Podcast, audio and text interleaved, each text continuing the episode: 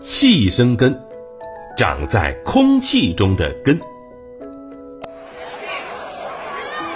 小朋友，小朋友，快看快看，在海豚博士身后啊，就是这里有名的一棵古榕树，现在已经四百多年了。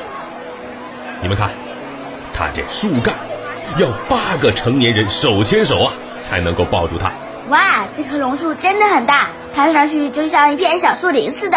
而且它那粗壮的树枝上还长出很多长长的胡须，果然是有点年纪的树呀。嘿，小明，这并不是因为溶洞的年纪很大才长出来的胡须，而是榕树的支柱根。它长在空气中，深入到泥土里，可以帮助榕树吸收水分和养料，让榕树呢能够不断的往外生长。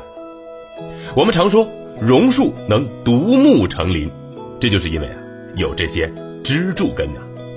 啊，植物的根还能长在空气中吗？植物的根呢，用处是非常大的，它往往都具有吸收、输送、储藏、固着等等功能。少数植物的根呢，也有繁殖的作用。通常来说呀，植物的根一般都是长在地下的，可以源源不断的从土壤当中去吸收水分和营养物质。来供应整个植株的生长，但是呢，也有一些植物的根儿啊，它不长在地下，而是长在空气当中，甚至是往上长。它们就像是绳子一样，就这么悬挂在空中。除了有呼吸功能，它们还能够吸收空气当中的水分。我们把这种生长在地表以上的空气中，能够吸收气体或者是支撑植物体向上生长的根，叫做。气生根，它虽然呢是一种比较特殊的一类根，但其实并不罕见。根据不同的生理特征，人们呢就把它们又分为了几种，有叫攀援根，有叫支柱根，还有呢叫呼吸根，三个种类。我们先来说一说这个攀援根，这种根呢通常是从藤本植物的茎藤上面长出来的，一般呢是先端扁平，然后呢能够分泌粘液。因此，它就可以攀附在其他物体上，帮助细长柔弱的茎秆向上生长。比如说，像这常春藤啊、凌霄等等这些植物啊，都是具有攀援根的。而支柱根呢，则是指由下部茎节发出的支撑茎的不定根。当植物的根系不能够支撑地上植株生长的时候，常常会长出支持作用的不定根。它从茎秆上或者近地表的茎节上长出，向下伸到土壤当中，这样呢就能够帮助植物直立生长了。比如说像玉米，它的茎秆基部长出的支柱根就可以支持植株直立，减少倒伏。